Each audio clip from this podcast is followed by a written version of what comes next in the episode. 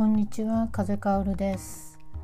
えー、今日は想像力についてお話ししたいかなって思います。想像力がなぜ必要かといえばそれはあなたがあなたらしくあるためにあなたがあなたの心を穏やかに保つために必要なことだと思うからです。うん、では想像力って何なんだろうって考えた時に想像する心の能力って言えばいいのかな。うん、でじゃあ想像をするの想像。想像って何かなって考えた時に想像は頭の中に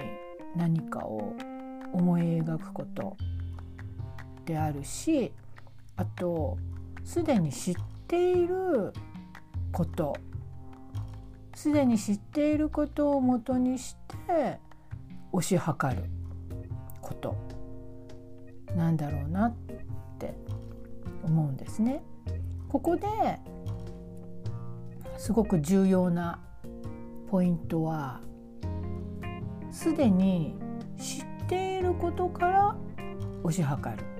っていう部分なんだと思うんですね。うん、その想像力が一番必要なところってどこかといえば人間関係の中だと思うんです。人間関係って例えば日々の生活の中で関わる人たち、うん、友達だったり家族だったり職場の同僚であったり学校の先輩後輩であったりあとは恋人そういう自分を取り巻く人々の関係性の中で想像力を働かせていくっていうことが、まあ、良い人間関係を作ると同時に自分の心が穏やかであるっていうふうに思うんですね。うん、そう。あのー、なんだろうな。想像力をうん働かせるって例えばどういうことかっていうとうんある日彼女の気持ちが分からなくなっちゃった。うんどうしてあんな態度を今日は取ったんだろう。一体どういうことなんだろうって考えた時に必要なのが想像力とあと自分の本来持っている感性。これが必要かなって思うんですね。まあ、まず想像力。この場合の想像力は、うん、彼女がね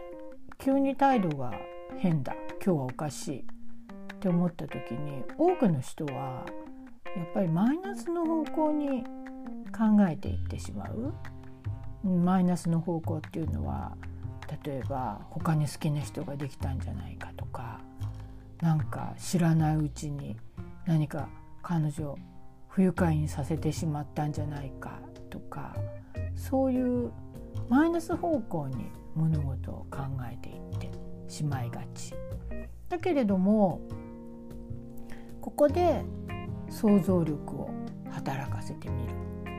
その時に必要なのはすでに知っていることを材料に推し量るんだから今までの彼女との関係を考え直してみるっていうことですよね。うん、彼女は理由もなく急に不愉快な態度を取るような人だっただろう。あるいは不愉快だって思ったことをあからさまに今まで表明してただろうかとかあとは毎日今までね連絡を取ってお互いに会話を楽しんだり LINE でやり取りをしたりデートしたりしていた中でその彼女の言葉態度が自分に対して向けられた彼女の言葉や態度にそんな他の人を好きになるような嘘があったんだろうかっていうふうにこれまでの状況を考え直してみる。それはもう自分と彼女との間の出来事。誰も知らない2人だけの出来事を思い返してみた時にいやこれはどう考えても自分と彼女の中の出来事が原因じゃないってきっとわかるはず。うん、そうしたら次に彼女の最近の状況っていうものを思い返すんだよね。そしたらやっぱりああもしかしたら最近移動した職場のせいかもしれないとかあとはこの頃なんとなく様子がおかしいお姉ちゃん夫婦のことかなとかそういうふうに自分以外のことが原因じゃないかっていうふうに見えてくるわけですよね。うん、でここで大事なのは今言ったようにその相手のねこれまでの自分に対する言動っていうものに嘘がないっていうことを信じるっていうことが大事だよね。それともう一つ同時に大事なのは相手が自分に対して嘘がないって感じた自分の心を信じることこれもすごく大事なこと。まず自分を信じなければ誰かのことなんて人は信じることが絶対にできないから自分の心は自分の気持ちや自分の感じたこと。さっき言った自分の感性。感じる心とか考えることとか。そういうことだよね。理屈ではない部分だったりするのが感性だから直感的に感じるものだよねそういうものを自分の中に持っている部分を自分自身が信じて大切にするっていうことからやっぱり始まっていくんじゃないかと思います。うん、だから結局想像力っっていうのは自分の心と気持ちそして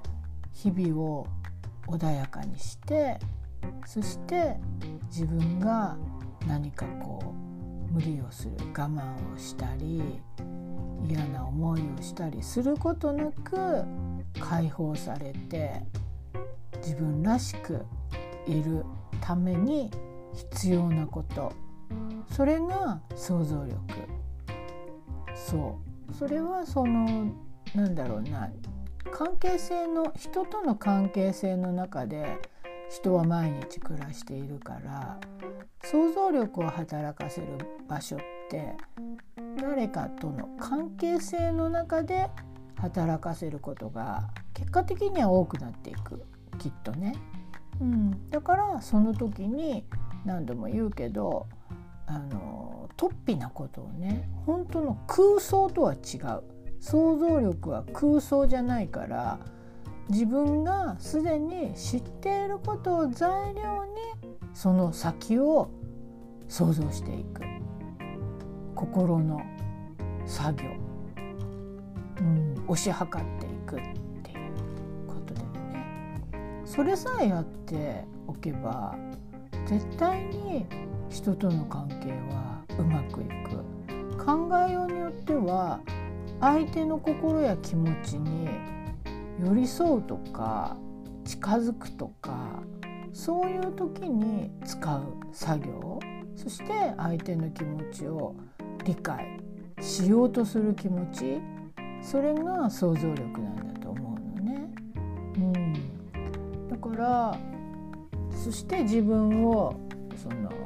相手を信じる自分の心も大事にすると同時にそれもまた信じていく。